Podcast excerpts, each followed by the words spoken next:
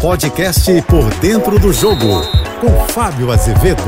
Olá, amigos da JBFM. O Tite é o novo técnico do Flamengo, vai assinar contrato até dezembro do ano que vem e vem cercado de muita expectativa. Afinal de contas, a temporada tem sido um desastre técnico né? E de retorno também esportivo para a torcida e para o clube. Se não vejamos, eram sete possibilidades, restou apenas uma. Mundial de Clubes foi embora, Supercopa, Copa do Brasil, Estadual, Libertadores e o Flamengo foi deixando uma a uma competição para trás, além de trocar treinadores, né? Mandou embora o Dorival Júnior, trouxe o Vitor Pereira, mandou embora, trouxe o Sampaoli, mandou embora e vai empilhando pagamento de multas para esses treinadores e agora trouxe o técnico Tite, que disse que não trabalharia no Brasil até o final do ano, mas poderiam até chamá-lo de mentiroso.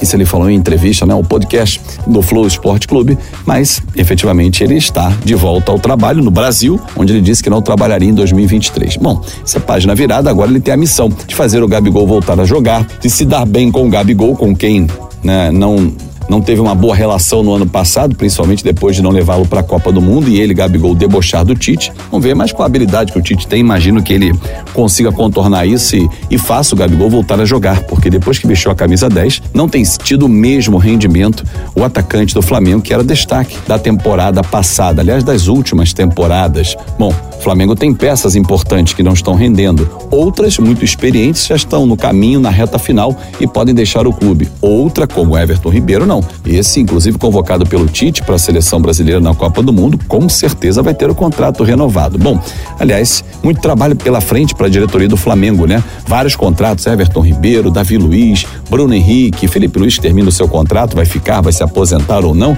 Enfim, muito trabalho. Agora tudo com o aval do técnico Tite, que já começa a trabalhar nessa terça-feira no Ninho do Urubu.